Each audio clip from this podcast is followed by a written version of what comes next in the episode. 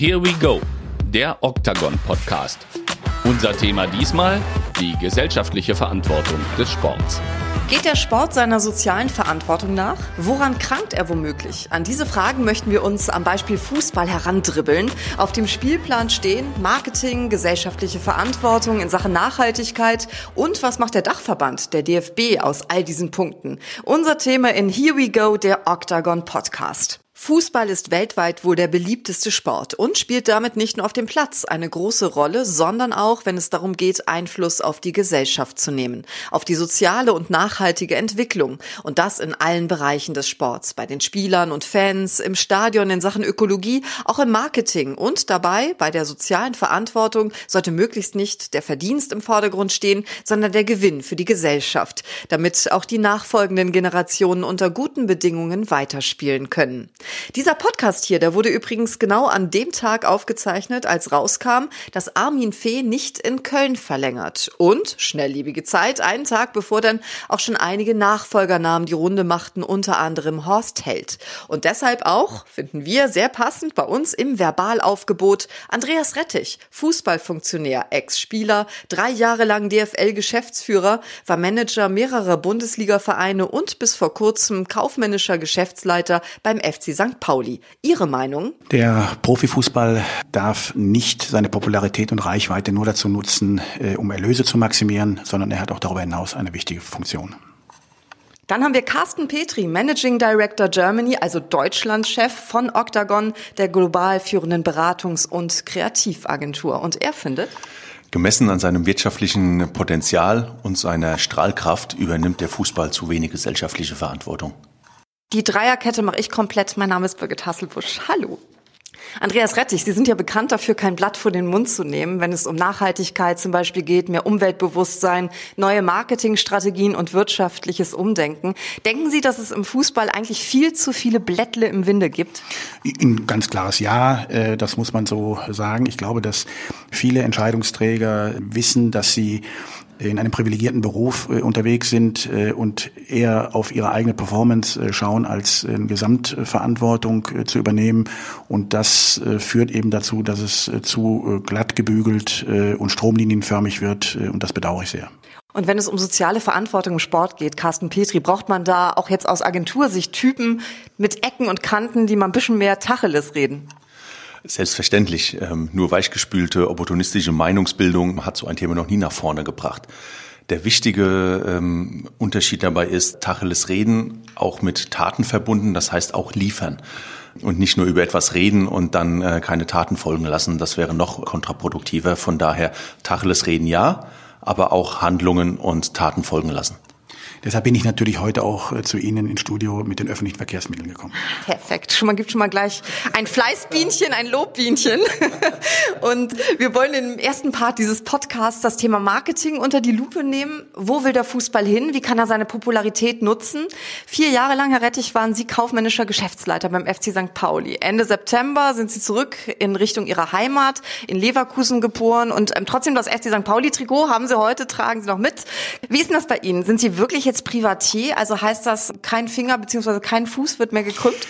Ja, das äh, ist momentan so, wenn Sie auf meine Leibesfülle äh, abheben, äh, dann könnte man den Eindruck haben, dass ich mich nicht bewege. Äh, ansonsten äh, bin ich schon noch mit vielen Dingen, die mir meine Frau ins Körbchen legt, betraut. Da geht es aber mehr um ganz einfache Sachen des äh, Haushaltes und ich habe immer mehr Respekt vor dem Wirken meiner Frau. Ganz glauben kann ich das alles nicht so, denn kürzlich kam ja nun die Nachricht raus, dass ein gewisser Herr Fee beim ersten FC Köln irgendwie seinen Vertrag nicht verlängert als Geschäftsführer zu Ende Juni 2020. Passt ja ganz gut, wo Sie jetzt wieder in der Gegend sind. Ja, aber äh, ich glaube, dass äh, meine Frau momentan andere Pläne für uns äh, hat äh, in der Frage. Also von daher, ich habe das auch zur Kenntnis genommen, bedauere das, weil ich äh, Armin äh, Fee kenne und schätze. Aber er wird seine Gründe haben. Können Sie das glauben, Herr Petri? er kennt meine Frau nicht. Das ist in der Tat richtig. Ansonsten sieht das fast wie ein äh, großartig strategisch geplanter Schritt aus, äh, aus St. Pauli, aus Hamburg zurück in die Heimat und mit sechs Monaten Abstand äh, zurück in eine verantwortungsvolle Position. Ich denke auch zu einem gewissen Herzensverein. Von daher, wir schauen mal, was der nächste Sommer bringt. Ja, ich finde, Sie überschätzen mich jetzt, Herr Petri. Also äh, das hatte mit strategischer Vorplanung nichts zu tun. Und mein Herzensverein im Übrigen, das muss ich an der Stelle nochmal sagen, ich bin zwar auch bekennender Wahlkölner. Sie haben es richtig gesagt, ich bin in Leverkusen geboren, obwohl ich damals auf den Ort meiner Geburt keinen Einfluss hatte. Mein Lieblingsverein ist äh, Rot-Weiß Essen. Haben Sie davon denn noch ein Trikot im Schrank hängen? Ähm, ja, äh, ich bin zahlendes Mitglied seit vielen Jahren ähm, und äh, drücke an jedem Wochenende in letzter Zeit leider etwas äh, vergeblich die Daumen, äh, habe aber dennoch, ähm, bin großer Zuversicht, blicke ich entgegen, weil irgendwann muss der Knoten platzen, damit wir unsere Rot-Weißen auch mal wieder in der richtigen Spielklasse sehen. Jetzt schauen wir aber noch kurz auf die Braun-Weißen, auf den Verein FC St. Pauli, dessen Trikot Sie gerade tragen. Wie war da Ihre Strategie so im Marketingbereich? Wie haben Sie es geschafft, diesen einmaligen Club weiterhin so zu dirigieren, dass er dieses Image, sagen wir mal, auch wirklich lebt? Ja, das ist ja keine Leistung, die ich verbracht habe. Da äh, müssen wir von wegkommen. Da fängt es ja an. Wir, wir sollten mehr im Wir als vom, vom äh, als im Ich sprechen. Und äh, das Geheimnis des äh, FC St. Pauli ist ja nicht verbunden mit dem jeweiligen äh, mit der jeweiligen Führungsmannschaft, dem Präsidium der Geschäftsführung, sondern dieser Club hat deshalb eine solche Stärke und Glaubwürdigkeit, weil er eben nicht am Marketing-Reißbrett entstanden ist. Ähm, er ist ähm, aus einer Fanbewegung sind viele gute Dinge entstanden. Wenn ich nur daran denke, dann muss ich immer lachen, äh, wie die Totenkopfflagge Niederlage ins Stadion gekommen ist, das hätte man gar nicht besser planen können, als so wie es in der Realität hinterher kam. Das ist einfach großartig und äh, ich finde, das macht es am Ende auch aus. dass äh, das merkt äh, jeder Fan und jeder Sympathisant, äh, der es gut mit dem Club meint. Carsten Petri, das haben Sie ja auch gesagt, dass das gerade wie in so einem Fluss war. Ne? Dann kommt da jemand mit so einem Totenkopf einfach mal ins Stadion. Das hat Sie auch beeindruckt. Mich beeindruckt nach wie vor, wie sehr dieses historisch entstandene, aus der Fanszene kommende ähm, konsequent weitergeführt wird und im Endeffekt die Fans und das ganze Umfeld von St. Pauli diese Geschichte weiterträgt, ohne das Gefühl dabei zu haben, überkommerzialisiert zu werden. Das ist schon eine beeindruckende Leistung aller handelnden Personen und äh, des ganzen Clubs, äh, der ganzen Fanszene. Das ist eben so ein Beispiel, was ich eben sagte, auch äh, zu der Thematik, hier wird nicht nur über etwas gesprochen, hier wird wirklich geliefert und zwar permanent mit neuen Ideen von vom Merchandising über USA-Reisen äh, und was auch immer. Äh, Sie merken schon wieder Begeisterung. Das ist für einen Marketingmann, das ist Markenführung par excellence. Ja, und äh, freut mich. Also ich war auch ganz angetan aber auch äh, aus der Historie heraus. Ne? Also jetzt nicht nur die Totenklopfflagge, sondern alleine auch, auch Wortschöpfungen wie Weltpokalsieger, Besieger. Ja, das muss auf so eine Idee muss man mal kommen. Ja, großartig äh, in der Frage oder äh, als es dem Verein, der ja nun chronisch klamm war, äh, es natürlich mal wieder schlecht ging, ein Motto auszugeben: Saufen für St. Pauli. Ja, jetzt stellen Sie sich das mal vor bei einem anderen Club. Ich möchte jetzt mal keine Namen nennen. Ja, äh, ich glaube, da kommt nicht, nicht viel bei zusammen. Äh, hier war das äh, ein Renner. FC St. Pauli nochmal, Carsten Petri. Sie haben tatsächlich gesagt, die Marketingabteilung dort arbeitet wie aus einem Guss. Ihr Zitat. Ich meine, was muss so eine Abteilung wirklich leisten? Das ist ja eine Art Summa cum laude, sage ich jetzt mal. Was muss, müssen die leisten, um so eine Note aus ihrem Mund zu bekommen? Hier wird etwas versprochen, in Leitlinien des Vereins verankert, in einer Vision, Mission und dann aber auch geliefert. Und wenn Sie da einfach mal in den Profifußball reinschauen und das Zitat stammt aus einem Artikel kurz vor dem ersten Derby in der zweiten Liga aus der letzten Saison gegen den HSV, wo es ein bisschen um die Gegenüberstellung dieser beiden Clubs ging. Und da hat der eine eben drinstehen, äh, wir gehören weiterhin zu den Top Ten Vereinen in Europa. Und diese Leitlinien sind nicht 15 Jahre alt, die sind relativ aktuell und das steht immer noch drin. Also da ähm, eine größere Gap zwischen Anspruch und Wirklichkeit kann ich mir einfach nicht vorstellen. Und der andere Club hat eben ähm, Themen in seinen Leitlinien drinstehen, ähm, äh, was äh, Liberalität, was äh, Diversity, Equality in allen Bereichen, Inklusion, Integration anbelangt. Und da gibt es Maßnahmen aus der Fanszene kommen, vom Verein gesteuert, vom Verein unterstützt, wenn es solche Aktionen gibt. Das zieht sich einfach durch. Ich habe es eben schon mal gesagt, wenn man in eine Markenführung schaut, wie auch ein Wirtschaftsunternehmen eine Marke entwickelt und konsequent führt und weiterentwickelt und abliefert, das, was diese Marke und die Positionierung verspricht, dann gibt es für mich im deutschen Profifußball kein besseres Beispiel als den FC St. Pauli. Und wenn Sie dort über Marketingstrategien nachgedacht haben, wen oder was hatten Sie dann meist im Hinterkopf? Immer an erster Stelle den Fan?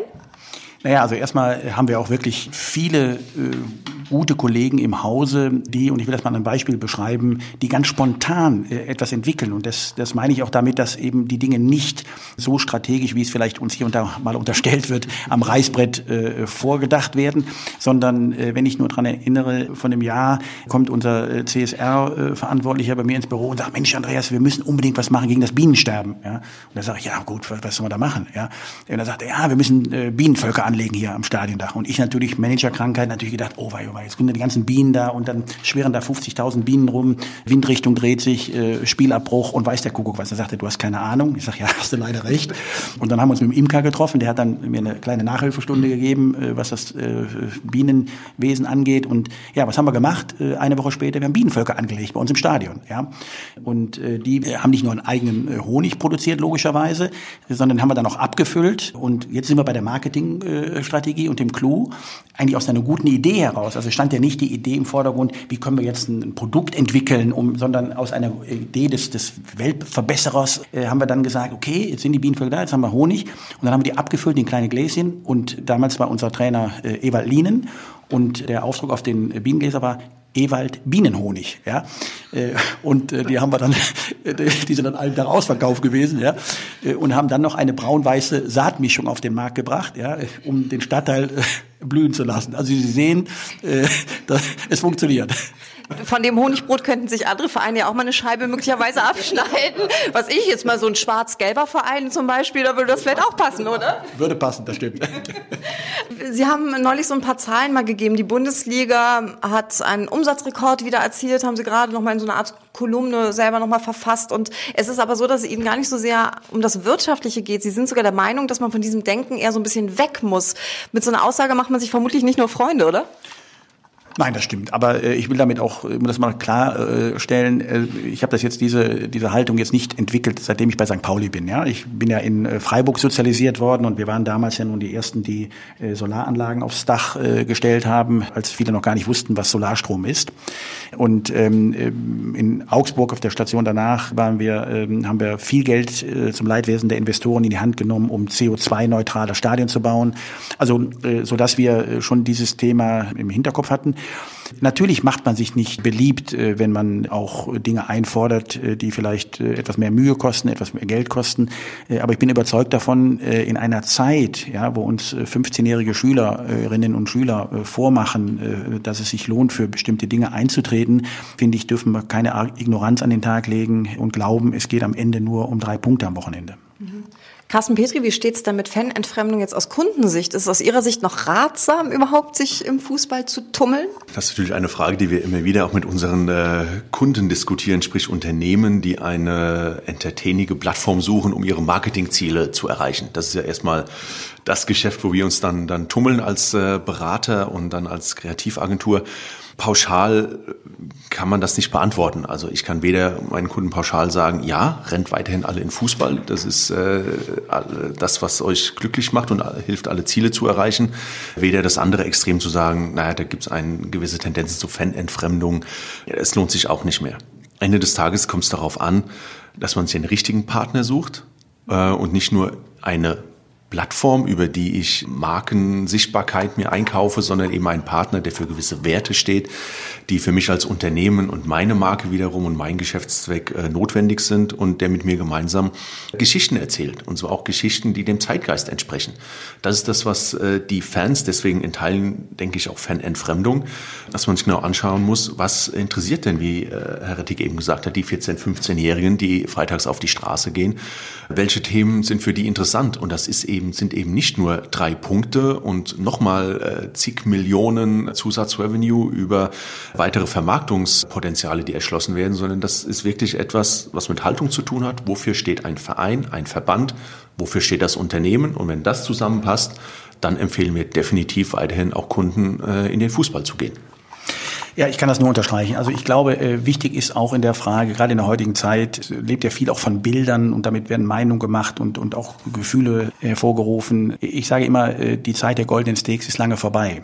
Und wir müssen aufpassen, dass wir genau das nicht noch potenzieren. Ja, ich habe immer ein bisschen mit Augenzwinkern gesagt, warum machen wir das? Den nächsten Umsatzrekord, damit die Spieler von den Mehreinnahmen letztlich äh, die Steaks nicht mehr golden, sondern Platin beschichten können. Ja, äh, also diesen Irrsinn versteht ja niemand mehr. Und äh, deswegen sage ich auch, wenn wir die jungen Leute, die heute für ähm, soziale, für ökologische Themen auf die Straßen gehen, ja, und tatsächlich auch in eine ehrliche äh, Unzufriedenheit dokumentieren, uns allen den Spiegel vorhalten, dann muss man solche Themen ernst nehmen. Und ich finde, da tut der Profifußball, da bin ich äh, bei dem Statement äh, von Ina Petri, da haben Sie hundertprozentig recht, da tut der Fußball zu wenig. Ja, und weil er einer der wenigen noch ist, der alle gesellschaftlichen Bereiche äh, erreichen kann. Ich habe das erlebt.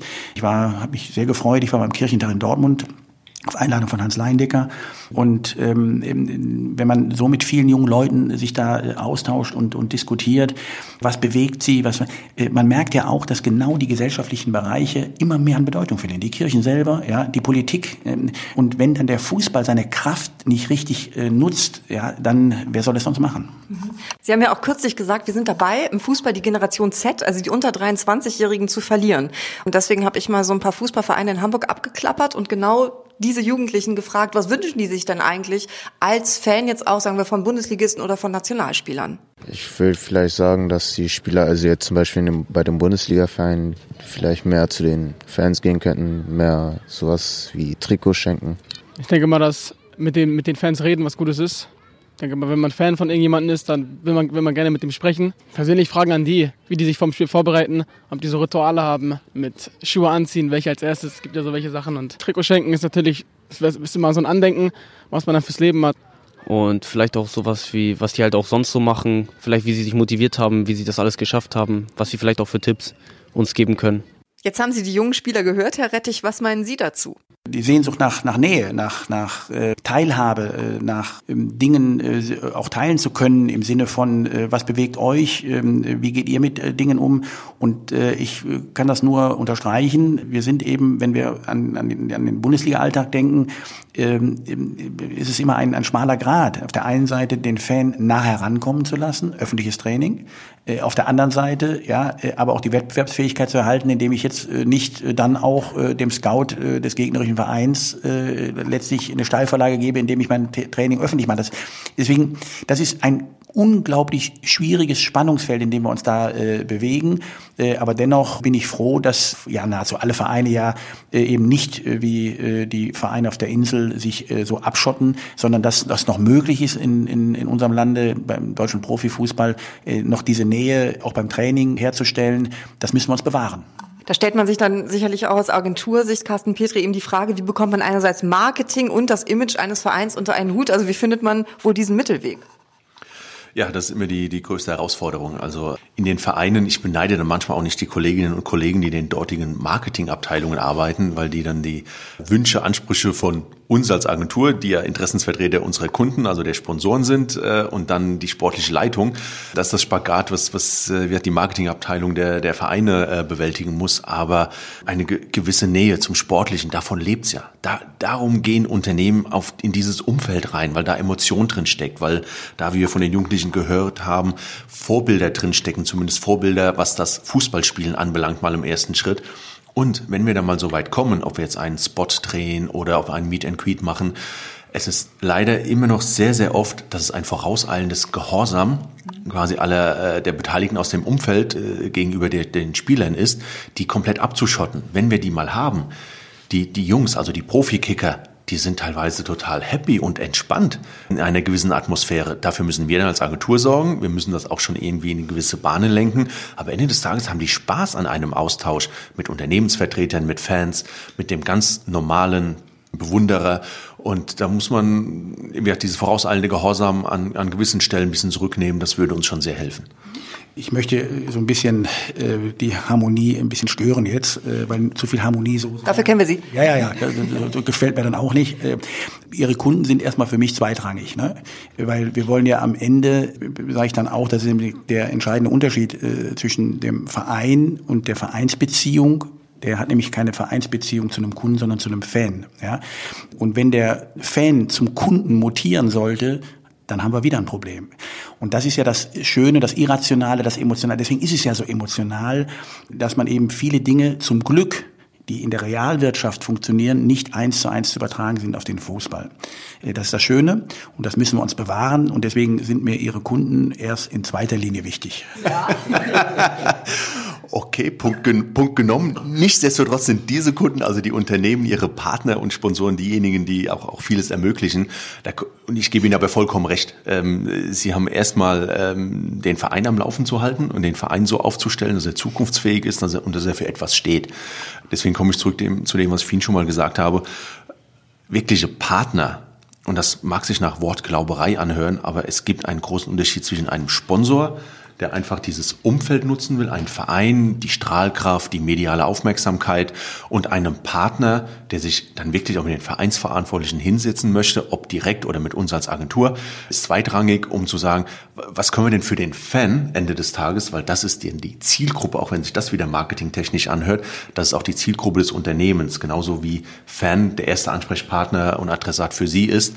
Da gibt es eine Gemeinsamkeit und da muss man gemeinsam schauen, wie man in einer Partnerschaft, bei der natürlich auch irgendwie monetäre Beiträge fließen. Aber was kann ich da für den Fan gemeinsam entwickeln, um den glücklich zu machen, an den Verein zu binden, dem ein tolles Gefühl zu geben und dann profitieren sowohl Verein als auch Unternehmen und somit meine Kunden. Also ich bin ja jetzt in diesem Marketing, spreche jetzt nicht so zu Hause, aber ich sage es mal mit meinen einfachen äh, Worten. Ich glaube, ähm, eine Beziehung zu dem Partner, Sie haben natürlich recht, auch wir bei St. Pauli haben das viele Geld, könnte ein bisschen mehr sein hier und da, von unseren Partnern und Sponsoren natürlich genommen, um wettbewerbsfähig zu sein. Aber ich glaube, wir müssen davon wegkommen, äh, auch bestimmte Geschäftsmodelle einfach weiterlaufen zu lassen. Was meine ich damit? Es ist mir zu dünn, äh, eine Bande gegen Geld zu tauschen. Ich sage es jetzt mal so ein bisschen platt. Ja? Äh, sondern ich glaube, dieses Thema einer glaubwürdigen Partnerschaft, trägt viel mehr, auch wenn der Wind mal von vorne kommt, als wenn wir eben nur am Ende Bande gegen Geld äh, tauschen.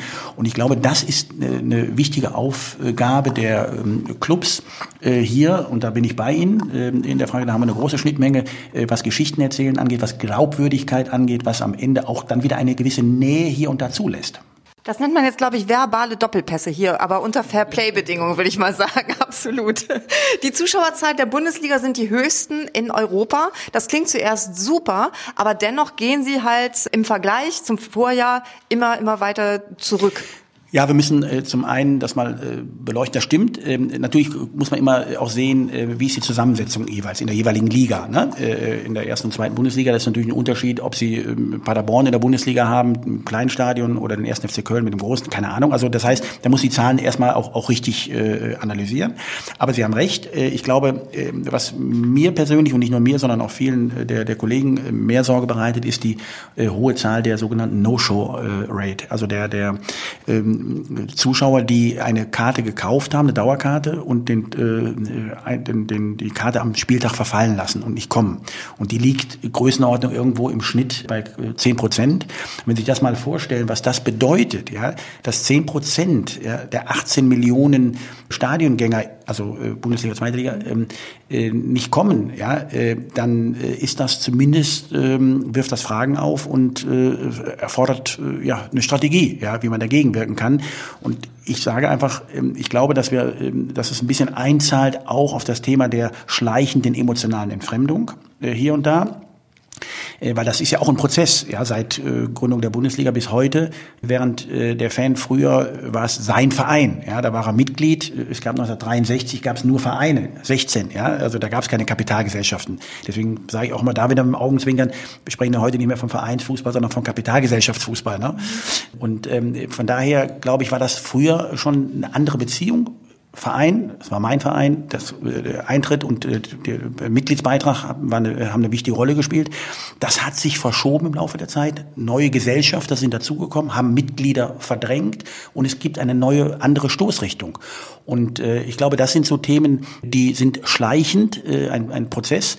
Äh, und da müssen wir eben schauen, äh, dass wir da äh, entgegenwirken können. Jetzt wollen wir mal den Querpass zu unserem zweiten Thema hier auch im Octagon Podcast schlagen, um auch gegenüber dem Fan vielleicht noch glaubwürdiger zu sein. Gesellschaftliche Verantwortung, wie bekommt man Marketing und Image eben unter einen nachhaltigen Hut? Das unsere Frage. Und Carsten Petri, Sie finden, dass der FC St. Pauli in Sachen Nachhaltigkeit ganz vorne mitspielt. Was qualifiziert den Verein denn dafür? Erstmal Nachhaltigkeit. Äh, ich glaube, das ist in diesem Podcast schon öfter gefallen und äh, auch sonst momentan in jedem Artikel überall wird über Nachhaltigkeit gesprochen. Hat ja im Endeffekt zwei Dimensionen. So im Alltag äh, ist es so eher das langfristige, lang angelegte, zukunftssichere, ähm, was auch für den FC St. Pauli gilt in Sachen Marke, was ich Ihnen schon, schon mal gesagt habe, die einfach konsequent ihren Weg weitergehen. Und das andere Thema Nachhaltigkeit, das auch mal mit von den Vereinten Nationen her so kam, äh, die Verbindung Ökologie, Ökonomie und Soziales, dass das im Gleichgewicht bleibt, um dass wir un unsere nachfolgenden Generationen einfach ein Gefüge, wie gesagt, von sozialem, ökologischem, ökonomischem Gleichgewicht hinterlassen, das auch für, für, für die noch ähm, lebenswert ist. Und auch hier ist äh, der FC St. Pauli in meiner Wahrnehmung Vorreiter, dass er sich eben allen Themen annimmt, dass er, wie äh, Herr Rettig auch schon gesagt hat, vielleicht eher auch mal auf den äh, letzten Euro verzichtet, wenn es nicht zum Verein passt. Mhm. Der dann eben nicht sagt, ich nehme den Partner oder Sponsor noch mit rein. Äh, der gibt mir eben nochmal Betrag X, aber das kommt bei den Fans nicht ein. Das passt nicht zu unserem Leitbild, zu unseren Visionen, sondern hier wird geschaut, sozial, ökologisch, ähm, habe ich auch eine, eine Vorbildfunktion als FC St. Pauli und ich stehe für etwas und das darf ich nicht dem ökonomischen unterordnen. Deswegen ist hier für mich wahrgenommen zumindest ein Gleichklang zwischen diesen drei Komponenten oder zumindest der Versuch eines Gleichklangs. Wie gesagt, sie müssen immer noch wettbewerbsfähig sein oder FC St. Pauli muss wettbewerbsfähig sein wie alle anderen Profiklubs, ähm, aber eben nicht auf Kosten der beiden anderen Dimensionen. Wenn wir jetzt mal Mainz nehmen zum Beispiel oder den SC Freiburg, wo Sie vor 20 Jahren, glaube ich, ungefähr ne, Manager waren, die stehen... Da waren die Bälle noch aus Leder. Damit haben Sie auch noch gespielt, ne? Ja, ja. Jedenfalls stehen die auch ganz vorne, was so Umweltbeobachtung und ähm, Bewusstsein betrifft. Ja, und, und äh, aus Überzeugung, ich äh, darf äh, natürlich jetzt nicht ähm, äh, Volker Finke unerwähnt lassen, den großartigen äh, Trainer, mit dem wir da viele Jahre äh, zusammen äh, großen Erfolg hatten. Der ist ja einer der Väter oder der Vater für mich neben Achim Stocker äh, des, äh, der Entwicklung beim, beim Sportclub Freiburg. Aber das waren auch beides äh, Persönlichkeiten, die eben ähm, durch ähm, ihre Glaubwürdigkeit letztlich auch die Dinge vorangetrieben haben. Ja, mit der äh, Solaranlage als erster Club. Äh, ich erinnere mich noch daran, dass wir äh, unser Geld, was wir damals mit unserem Mickey Mouse Etat haben wir dann plötzlich Europapokal gespielt. So damals hieß er noch so, ja. Heute weiß man ja gar nicht mehr, wie die wie die ganzen Wettbewerbe heißen ähm, und haben die Zusatzeinnahmen eben investiert, nicht in die Kickerbeine, ja, sondern in die Steine des Nachwuchsleistungszentrums. Wir waren also die ersten, die damals auch dort Geld investiert haben in die Fußballschule, die heute noch Früchte trägt. Aber das Wesentliche war, dass wir äh, auch da schon ökologische Aspekte berücksichtigt haben. Also wir haben eine Holzhackschnitzelanlage äh, dort installiert. Ich will damit nur sagen, das ist auch ähm, wichtig, dass die Entscheider am Ende aus Überzeugung diese äh, Themen vorantreiben. Und Sie haben auch Mainz genannt. Auch da kann ich nur den Hut ziehen, was die Kollegen dort auf den Weg bringen, welcher Verantwortung und, und welche nachhaltigen Projekte dort anstehen. Hoffenheim, auch wenn es schwerfällt dem einen oder anderen Fan, ja, äh, hier in der Frage. Äh, aber auch da muss man sagen, äh, Hut ab, ja, sie tun was. Und jeder Schüler hat heutzutage das Wort Nachhaltigkeit im aktiven Wortschatz. Und deswegen haben wir genau in der Altersgruppe auch nochmal nachgefragt, was Sie finden, die Fußballer, die eben so in diesem Alter sind, zwischen 15 und 17, was man in den Vereinen noch besser machen könnte. Weniger fliegen auf jeden Fall. Busfahren natürlich ist auch nicht so gut, aber ich denke mal, es ist auf jeden Fall nachhaltiger für die Welt, als wenn man jetzt zu jedem Spiel mit dem Flugzeug fliegt. Ja, Bayern auf jeden Fall. Die fliegen ja, glaube ich, zu jedem Spiel. Die haben ja diesen Luxus. Also gerade in den Champions League Spielen. Und es gibt halt heutzutage so ein Projekt, also die Kilometer, die man mit dem Fahrrad fährt, irgendwie wird dann gespendet. Solche Aktionen können zum Beispiel die Vereine machen. Und das wäre ganz gut, dass sie zum Trainer auch mit dem Fahrrad fahren und statt mit dem Auto. Ich habe das jetzt bei Dortmund in der Dokumentation gesehen, dass sie halt auch dann die öffentlichen Verkehrsmittel nutzen, also wie zum Beispiel mit dem Zug, ICE, irgendwo hin, wenn das relativ nah ist. Oder vielleicht auch im Stadion, dass man dann halt Becher rausgibt, die man öfter benutzen kann. Nicht nur diese die man einmal halt benutzen kann. Ja, auf jeden Fall wichtig, dass man versucht, so wenig Plastik zu benutzen, wie es geht. Andreas Rettich, fällt Ihnen noch was anderes ein, was man in Vereinen oder direkt für die Fans auch machen könnte, wo die sagen, die, die kümmern sich? Naja gut, es gibt natürlich äh, profane Dinge, die wir auch als äh, FC St. Pauli seinerzeit umgesetzt haben. Wir haben angefangen, äh, Elektroladestationen ähm, äh, zu installieren vor dem Stadion. Ähm, wir haben Fahrradgarderoben äh, eingeführt, also wo man dann kostenlos sein Fahrrad abgeben kann. Dann haben wir uns selbst verpflichtet, übrigens auch aus der Mitgliedschaft entstanden. Ich habe damals ein 15-, 16-jähriges Mädchen, nicht Greta, aber ich weiß gar nicht mehr genau den Namen des Mädchens, äh, hat den Antrag gestellt bei uns bei der Mitgliederversammlung, was die Produktion unserer Merchandising-Artikel angeht. Das haben wir aufgenommen, ja, dass wir hier andere Standards an den Tag legen und das ist kein unerhebliches Geschäft zulasten der Marge, aber auch dazu haben wir uns bekannt. Also es gibt schon äh, genügend Möglichkeiten, wenn man es denn will. Und was ich ein bisschen vermisse, ist da auch das Engagement der Verbände. Wir regeln alles äh, von der DFL, äh, wie groß die Werbung auf dem Trikot sein darf, wie viel Lux das Flutlicht haben darf, wie, wie viele Medienarbeitsplätze wir haben. Aber ökologische Standards finde ich nichts. Mhm. Und Carsten Petri, bei Ihnen in der Agentur ist es auch so, dass Sie manchmal tagsüber jetzt auch im Umgang und in der Arbeit mit Vereinen denken, oh, manchmal wäre weniger dann doch mehr? Ja, in der Tat. Da gibt es immer wieder Beispiele, bei denen wir auch die Hände beim Kopf zusammenschlagen und, und, und denken, da ist keiner im, im Zeitgeist angekommen. Also der VIP-Bereich, die ganzen Hospitality-Themen und Veranstaltungen sind schon immer wieder etwas, wo sowohl über Verbrauch, Verschwendung von Nahrungsmitteln manchmal Gedanken machen kann, wie viel dort in jedem Spieltag oder auch bei jedem Länderspiel für die VIP-Bereiche produziert wird, was Ende des Tages gar nicht konsumiert werden kann von den VIP-Gästen, was dann entsorgt werden muss. Das ist mal ein Punkt. Und der zweite Punkt, ähm, jeder, jeder Verein, jeder Verband, jedes Unternehmen spricht über Digitalisierung. Ende des Tages kommen bei uns im Büro immer noch paketeweise VIP-Einladungen ein, mit einem Umkarton, mit äh, drei Schreiben, mit so viel Papierproduktion und innen drin ist eine Plastikkarte mit einem Lanyard. So, das kostet Produktion im Papier, das kostet beim Versand, das kostet beim Weiterversand durch uns und dann landet es bei, ich sag mal so, bei der Vorstandsassistentin das wird entgegengenommen, ausgepackt, weggeschmissen und der eingeladene Vorstand bekommt eine kleine Plastikkarte und ein Lanyard auf den Tisch, das äh, eine viel geringere Produ ähm, Produktion und vor allen Dingen auch Versandkosten und somit auch Umweltbelastung mit sich bringt. Also da gibt's genug Stellschrauben, an denen wir alle gemeinsam äh, mal ran müssen und nicht auch wieder in der Vergangenheit äh, hängen bleiben müssen. Aber das war schon immer so und die Verpackung muss nochmal Glanz und nochmal einen 3D-Aufdruck und was auch immer. Nein, Weniger ist mehr an vielen Punkten. Das schmälert das Erlebnis im Stadion, um das es Ende des Tages geht, in keinster Weise. Sie haben es eben, würde ich sagen, schon so ein bisschen in die Richtung formuliert. Sollte Nachhaltigkeit sogar eine Bedingung für die DFL-Lizenz sein? Ja, ich denke ja, weil wir haben ja äh, seinerzeit, und ich habe von 2000 bis 2006 hatte ich sechs Jahre lang den Vorsitz äh, bei der Kommission Einführung der Nachwuchsleistungszentren, ja, als der deutsche Fußball nach EM äh, in Belgien und Niederlande und, und Frankreich WM äh, am Boden lag, haben wir gesagt, wir müssen was tun. Und haben dann am Ende die Vereine zu ihrem Glück gezwungen, indem wir gesagt haben, ihr müsst in den Nachwuchs und die, in die äh, Zentren investieren gegen viele Widerstände. Und äh, da hieß es auch, Mensch, das kann man nicht äh, aufoktroyieren äh, von Verbandsseite. Ich denke ja, äh, das kann man schon. Und äh, das Gleiche würde ich mir jetzt wünschen, äh, dass man das Thema der Nachhaltigkeit wirklich zur Verbandschefsache erklärt, nämlich indem man sagt, jawohl, wer hier im bezahlten Fußball und der Profifußball macht mehr als vier Milliarden Euro Umsatz, da muss es möglich sein, ja, dass man auch seinen Beitrag zu nachhaltigen Themen leistet. Und wer diesen nicht leisten kann, der darf nicht mehr im Profifußball mitspielen. Ja. Und ich finde, das ist möglich. Und ich glaube auch, dass man wegkommen muss davon, das als nicht lohnendes Invest äh, zu sehen. Ja, äh, ich glaube, wichtig ist, wir haben eben über das Klima gesprochen. Ich, ich spreche jetzt mal von einem anderen Klima, nämlich der Willkommenskultur, ja, was man ja äh, nicht in Grad messen kann, sondern ähm, auch das ist ein wesentlicher Punkt. Wenn wir es schaffen, ein Klima in unserem Lande zu schaffen, was genau auf diese Themen abhebt.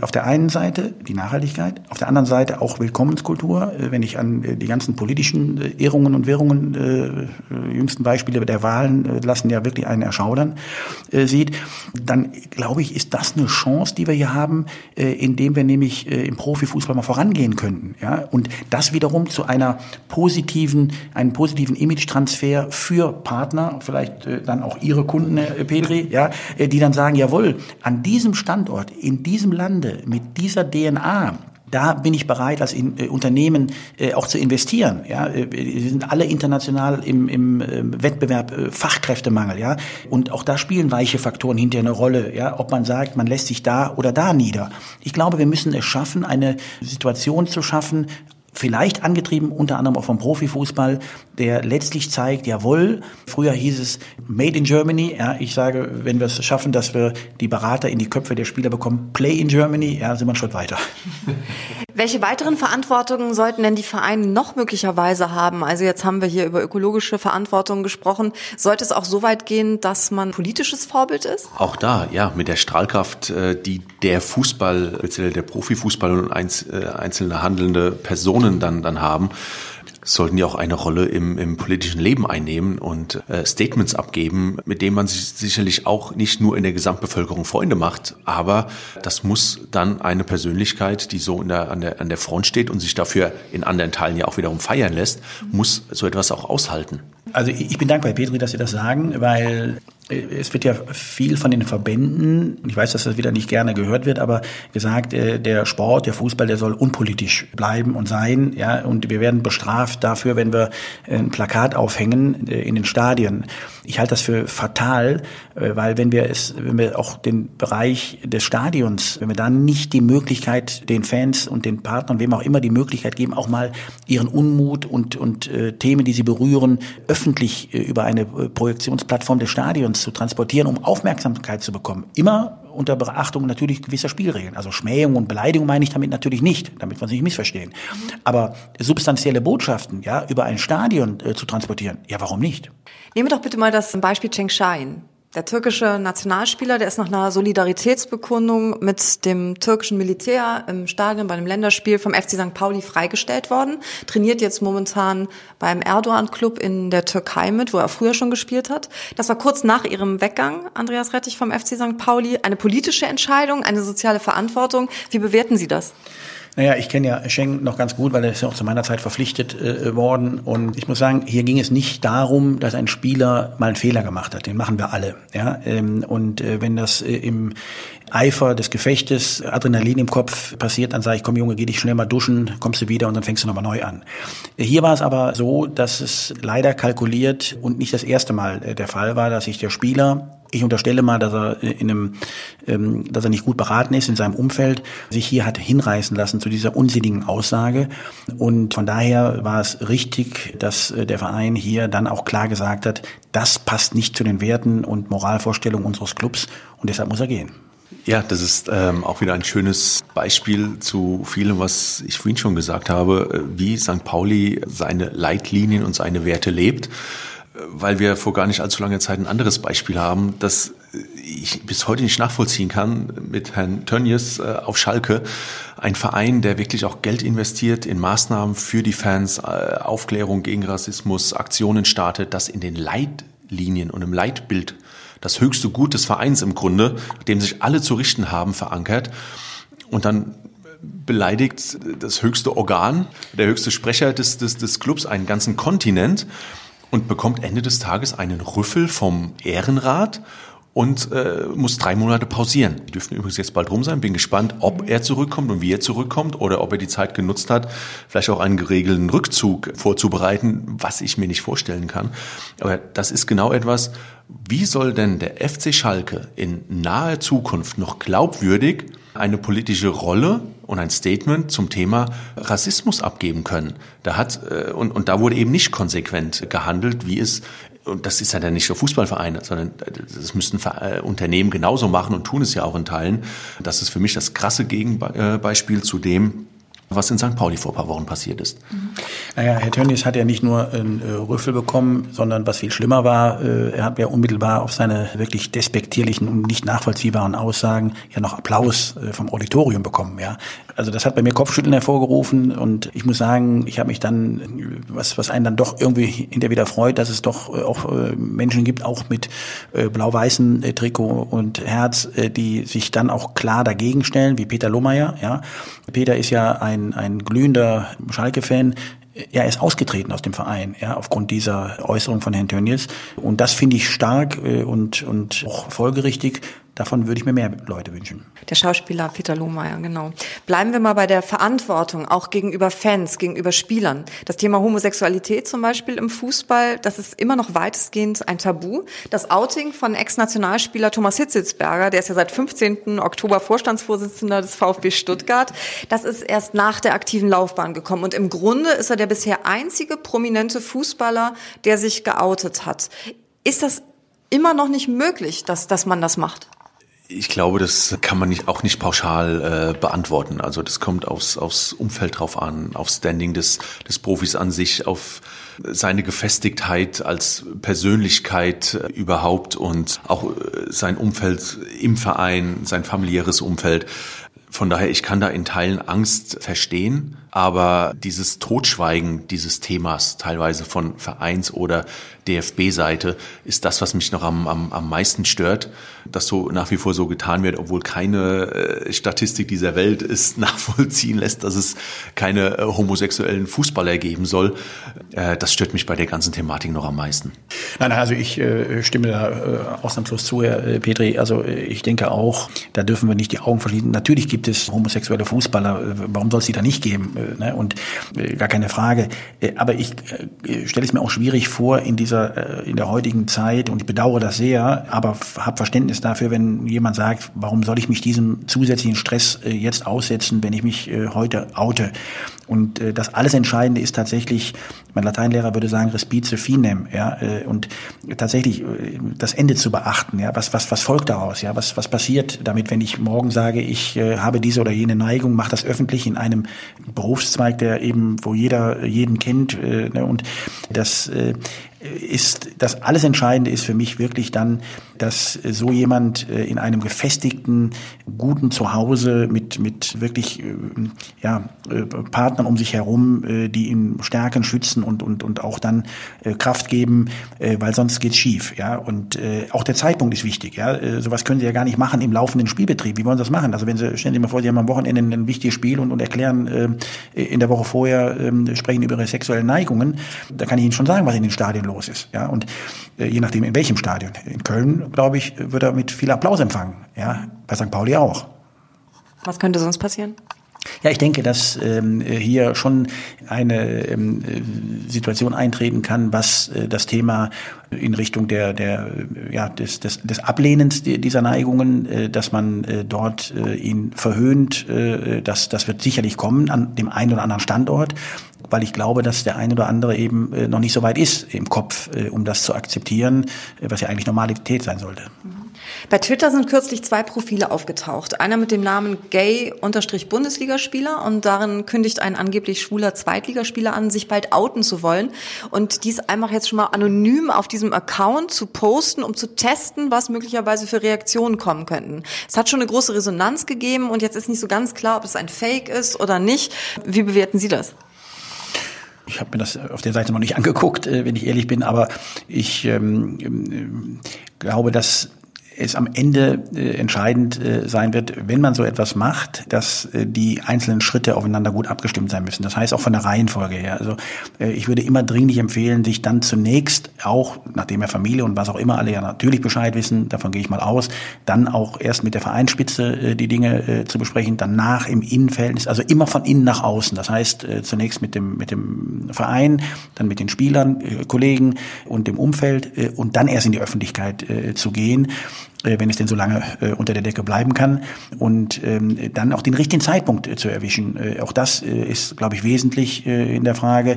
Aber ich bleibe dabei, wir können hier keine klugen Ratschläge abgeben. Das muss jeder für sich selbst bewerten, weil das die psychische Belastung auf denjenigen, die ist sicherlich enorm. Mhm. Jedenfalls auch hierzu, dass homosexuelle Profispieler möglicherweise Angst haben könnten, sich zu outen, hat die Fußballjugend eine ganz klare Meinung. Also ich finde das traurig halt, dass man deswegen diskriminiert wird. Und ich finde, die sollten halt das Geschlecht lieben, was sie wollen. Das ist jetzt nicht vielleicht mein Interesse oder von anderen, aber trotzdem sollte man einfach ganz normal mit denen umgehen, weil sie sind auch halt nur Menschen. Ja, also ich finde auch, die sollten sich einfach outen. Natürlich gibt es den Hate, aber ich finde, der Hate ist einfach zu Unrecht. Und vor allem in den sozialen Medien ist es ja heutzutage noch leichter, einfach seine Meinung rauszuhauen. Jeder kann es ja auch machen, weil man es ja auch anonym machen kann. Und deswegen könnten die Spieler dann ja auch umso mehr mit Hasskommentaren bombardiert werden. Ich denke nicht, dass man dafür diskriminiert werden sollte, man sollte sich einfach outen. Aber ich kann verstehen, dass sie Angst haben, da wir in dieser Gesellschaft leben, wo wir leben. Und es halt Menschen gibt, die sowas nicht akzeptieren oder tolerieren. Deswegen verstehe ich auf jeden Fall schon, dass manche Menschen sich nicht outen wollen oder sich nicht trauen, sich zu outen. Es gibt ja Mannschaften, die haben extreme Fans. Und darunter können halt echt verrückte Fans sein und die gar nicht damit klarkommen und halt so Mordbriefe, Drohungen halt nach Hause schicken und auch mit der Familie drohen und so. Ich glaube, so kann kein Mensch ordentlich leben. Wenn es Kampagnen in Fußballvereinen gibt in Sachen Unterstützung auch, dann sind das manchmal nur Beruhigungspillen fürs eigene Gewissen, Carsten Petri, oder ist das dann wirklich eine Haltung wohl? Ist nicht ganz einfach zu beantworten und das komplett zu beurteilen. Ich habe das Gefühl, dass es oftmals aber eine Beruhigungspille fürs eigene Gewissen ist, wenn dann doch in Regenbogen, äh, Spielführerbinde und so weiter aufgelaufen wird. Weil wenn ich dann in die Vereine reinschaue und ich verorte das Thema Homosexualität einfach mal über den Überbegriff auch Diversity. Wenn ich mir anschaue, wie Fußball-Profivereine in Deutschland weitestgehend noch strukturiert sind, dann ist von Diversity nicht wirklich viel zu sehen. Bei den meisten ähm, oder bei den allermeisten äh, Profiklubs, auch beim Dachverband. Und deswegen glaube ich, dass das in, in den allermeisten Fällen äh, diese Beruhigungspille ist, um dem, dem Thema auch mal offen gegenüberzutreten, aber intern keine Strategie, keine wirkliche Haltung äh, vorherrscht, äh, wie damit umgegangen wird. Wäre ja schon gut, wenn man zusammen an einem Strang zöge und zusammen möchte ich jetzt mal so buchstabieren, Z, S, M, M, N zusammen, womit der letzte lange Pass in dieser Verbalpartie geschlagen wird, nach ganz oben zum Dachverband, zum DFB. Also wir könnten auch auf den DOSB jetzt zum Beispiel schauen, aber wir bleiben einfach, um den Fokus nicht zu verlieren beim äh, Fußball. Wofür Andreas Rettich steht für Sie der DFB? Ja, momentan äh, fällt einem das schwer, äh, darauf äh, etwas Positives, Gutes, Direktes, Ehrliches zu sagen. Deswegen lasse ich es. Ich will das eher mit einer Hoffnung verbinden, dass Fritz Keller als neuer DFB-Präsident dies als Chance begreift, dieses muss man ja, das darf man ja ruhig sagen, ohne dass es hier als Nestbeschmutzung äh, gewertet wird, äh, das äh, angekratzte Image des DFBs wieder aufzupolieren. Da setze ich große Hoffnungen in ihn. Er ist, wie gesagt, ja auch in Freiburg sozialisiert worden. Er ist ähm, jemand, der weiß, wie es sich anfühlt, auf Amateurplätzen zu sein.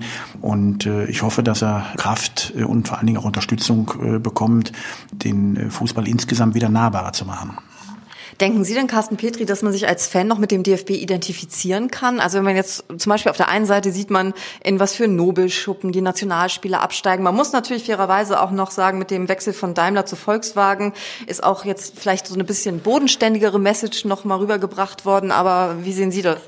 Wechsel von Daimler zu, zu Volkswagen, äh, wenn, wenn, das denn ein gewünschter äh, und strategisch durchdachter Wechsel wäre, äh, würde ich sagen, okay, ein netter Versuch, aber das war ja de facto nicht so. Also ähm, da hat der eine den anderen einfach überboten und so Mercedes-Benz hat eben auch gesagt, DFB gut, Fußball gut, Dachverband super, aber nicht um jeden Preis, was auch schon etwas aussagt äh, nach so vielen Jahren, äh, die Mercedes-Benz äh, Generalsponsor des, des DFB war. Und deswegen, das ist keine, keine aktive Wahl des DFB, um, um Fannähe zu, zu demonstrieren, jetzt äh, Volkswagen fahren zu müssen. Ähm, vielleicht können Sie dann mal äh, den einen oder anderen Funktionär fragen, wie er es denn findet, von äh, seiner E-Klasse ähm, in, in einen Phaeton oder Passat um, umzusteigen. Vielleicht lag hier, ähm, was die Begrifflichkeit angeht, vielleicht haben Sie es deshalb gemeint, äh, dass äh, von äh, Volkswagen zum Volkssport, weil da beides mal das Volk eine Rolle spielt. Mhm. Vielleicht hat sie das verleitet, so etwas zu sagen. Ansonsten glaube ich auch, ist das nicht der Gradmesser, weil ich glaube, es gibt auch große, schicke Nobelkarossen mit, ja, aus, aus Wolfsburg. Wollen wir mal gucken. Reichster Fachverband, seit sechs Jahren, Führungswechsel, Unruhe, sportlich nicht mehr an der Spitze, Korruptionsverdacht, politische Fettnäpfchen, kommunikative Desaster vor WM in Russland und auch danach. Können, können wir das noch fortführen? Ja, Sie haben schon mal zumindest einen großen Teil haben Sie jetzt abgefrühstückt äh, in der Frage. Äh, deswegen äh, fällt es äh, auch momentan ja schwer, ähm, etwas äh, grundsätzlich Ehrliches, Positives äh, da zu sagen.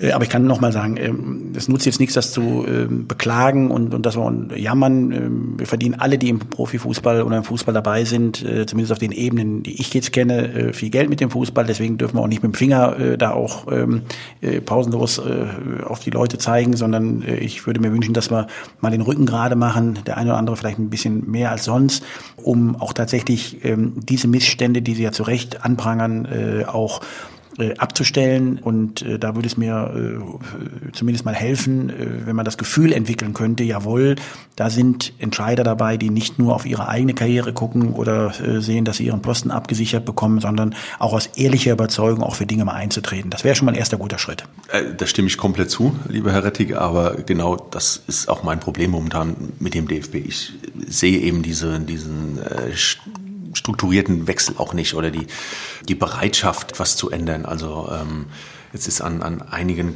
kleineren Stellen ähm, Personal auch mal getauscht worden, bis hin natürlich zur obersten Stelle ähm, Herr Keller, der für mich gefühlt auch äh, ein Hoffnungsträger ist, äh, wirtschaftlich unabhängig, äh, ist zumindest in seiner ganzen Freiburger Zeit auch nicht als einer aufgetreten, der äh, das macht. Ähm, aus Eigendarstellungswillen. Von daher ganz an der Spitze äh, mache ich da einen Haken dran. Im, Im, sonstigen Verband, gerade so im wirtschaftlichen Bereich, äh, da tue ich mir derzeit ehrlicherweise noch ein bisschen schwer, einen wirklichen Willen für, für Change äh, wahrzunehmen, sondern wirklich eher das Klammern an, an Posten, an Positionen.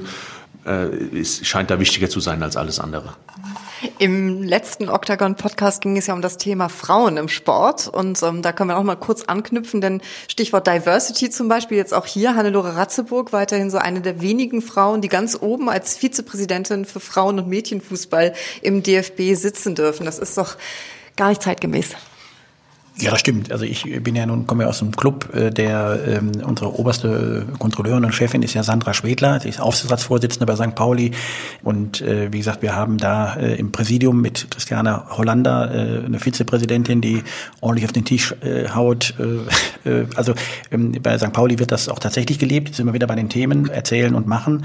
Und äh, ich würde mir natürlich wünschen, als Verbesserungsvorschlag, äh, ich hoffe, die Hörer sehen mein Augenzwinkern, dass vielleicht äh, ähm, man äh, überlegen überlegen sollte, äh, Greta als äh, Beraterin äh, für den DFB zu engagieren, ähm, dann würde ich auch etwas ruhiger schlafen. Make Football greater. Make Football greater, das ist sehr schön, ja. Ähm, du hast es eben gesagt, Birgit, ja, äh, Frau, Frau Ratzeburg, aber um das nochmal vielleicht ein bisschen zu verdeutlichen, wir reden über ein 19-köpfiges Präsidium. 19. Und da ist in der Tat Frau Ratzeburg seit zwölf Jahren drin in diesem Gremium. Äh, wirklich Hochachtung vor, vor ihrer Arbeit und ihrem Engagement, weil sie seit zwölf Jahren drin, sie ist 68 oder 69 und sie ist die einzige von 19, äh, die einzige Frau unter 19 Präsidiumsmitgliedern. Also krasser habe ich dieses Verhältnis kaum irgendwo gesehen, wenn an anderer Stelle dann trotzdem äh, solche Themen wie Diversity, Gender Equality und so weiter versucht wird, auch über Kampagnen für den Frauenfußball äh, ja zu entwickeln, was der DFB immer wieder macht, zumindest mit Hilfe seiner, seiner Partner dann auch, wie jetzt äh, vor der Frauen-WM in diesem Jahr mit Samsung und, und der Commerzbank. Und das ist genau wieder der Punkt. Das ist, ja, ich mache mal etwas, weil es gerade en vogue ist oder opportunistisch, weil eine Frauen-WM vor der Tür steht, aber in mir selbst drin, in meiner Struktur, in meinem System, in meiner Haltung und Denke ändere ich nichts dafür fehlt mir dann äh, heutzutage nur wirklich äh, nahezu jegliches Verständnis. Wobei mehr 68er würden uns insgesamt gut tun. Jetzt haben wir hier die augenzwinkernden Vorschläge nach Greta und den 68ern gehört von Herrn Rettich, aber vielleicht doch nochmal, wer wäre denn tatsächlich möglicherweise mal jemand, der Moral, Gerechtigkeit und Solidarität aufrechterhalten könnte? Naja gut, also jetzt äh, sollten wir jetzt nicht äh, das Phantom jagen äh, in der Frage. Ähm, das, das, das überfordert äh, mich zumindest jetzt äh, hier spontan diejenige oder denjenigen äh, Ihnen vorzuschlagen. Ähm, wenn jeder äh, mal bei sich selber anfängt äh, und ähm, wir den Teamgedanken und ich glaube, wir brauchen ja auch nicht äh, den, der, der alles jetzt überstrahlt und plötzlich, äh, ne, so, äh, wobei es natürlich schon auch auf Persönlichkeiten ankommt. Das, das muss ich leider auch bekennen. Natürlich brauchen wir auch jemanden, der vorangeht, der eine Glaubwürdigkeit hat. Ja, das, das haben wir in anderen Bereichen auch leider äh, zu wenig. Aber äh, das jetzt spontan habe ich da, fällt mir kein Name ein, den, den ich Ihnen hier präsentieren könnte. Sie halten viel Gegenwind aus, Andreas Rettich. Sie scheuen ihn auch nicht und das haben Sie auch hier im Octagon Podcast jetzt wieder bewiesen mit Mut zur Message, sag ich mal. Also Dankeschön dafür. Und wie ist das eigentlich? Würden Sie, wenn Sie noch mal wieder ein Junge wären, sich wieder für Fußball entscheiden? Ja, für Frauenfußball. Zugucken, ne? Natürlich. Ich meine, immerhin haben Sie beim FV Bad Honnef gespielt und in der Oberliga Nordrhein 1985 haben Sie den Pass reingegeben, der zum Tor des Monats geführt hat. Können Sie in Sportreporter-Manier das bitte nochmal nachschildern? Das kann ich jetzt nicht. Ich empfehle nur äh, der hoffentlich jungen Generation, die auch zuhört, äh, sich das äh, nochmal anzuschauen im Internet. Äh, der äh, junge Mann, der wirklich äh, mit äh, filigraner Technik sich auf dem linken Flügel, Ausrufezeichen linker Flügel, durchgesetzt hat und äh, dann äh, die Flanke zum Tor des Monats erzielt hat, das war ich mit der Nummer sieben. Und äh, die nette Geschichte zum Abschluss dazu ist, äh, das ist ja schon ein paar Tage her, wie Sie äh, gesagt haben. Und seit zwölf Jahren treffen wir uns, äh, nämlich der Torschütze des Monats, Klaus-Dieter Nügen, äh, dann ein anderer Spielkollege, Andreas Haremski und ich, uns äh, und treffen uns einmal im Jahr äh, in einer Kneipe, in der Regel äh, am Bahnhof, spielen eine Stunde Skat, picheln ordentlich dabei und äh, gehen dann zu einem Spiel. Und das, was hat das mit dem Tor des Monats zu tun? Sehr viel, weil äh, Klaus Dieter hat den ganzen Abend äh, die Medaille äh, des Tor des Monats äh, umhängen. Und ich kann Ihnen sagen, das Tor wird von Kölsch zu Kölsch immer schöner. in Sachen Skat, Carsten Petri, wenn ich Sie frage, welcher Sport sollte Trumpf sein, wenn ein Kind zu Ihnen kommt und Sie das fragt, was würden Sie sagen? Erstmal wäre ich extrem glücklich, wenn ein Kind kommt und fragt, welchen Sport soll ich denn machen? Das, äh, das ist schon mal ein großer Fortschritt, äh, um da alles auszubilden, äh, was ein Kind heutzutage braucht. Aber ansonsten, mein Herz schlägt da auch für Fußball. Ähm, von daher ist Fußball sowohl für, für Mädchen als auch Jungs ein heißer Tipp. Und in meinem eigenen Trainerdasein der F-Jugend des SSV Halsberg habe ich jetzt mitgenommen. Nächste Trainingssession wird mit einer Videoanalyse losgehen und zwar äh, das Tor des Monats äh, mit, mit Vorlagengeber Herr Rettig. Zeigen Sie dann Ihrem Sohn, der mit dabei ist, oder? Auf jeden Fall, der wird das zu, zu sehen bekommen. Und jetzt, wo Herr Rettich hier so viel noch fachkundig mit uns geredet hat, ich meine, jetzt, wo wir das mit Armin Fee gehört haben in Köln, dass er ab Juni da nicht mehr dabei ist als Geschäftsführer, jetzt mal ganz ehrlich, also können Sie sich das wirklich überhaupt nicht vorstellen, da einen Posten zu übernehmen? Ich habe den Eindruck, irgendwas ist mit der Tonleitung jetzt nicht in Ordnung. Hallo, ich verstehe Sie nicht mehr. Hallo. Hallo. Danke, dass Sie beide heute keine Duckmäuser waren im Here We Go Octagon Podcast rund ums Thema soziale Verantwortung des Sports. Danke, tschüss. Dankeschön, ciao. Danke auch.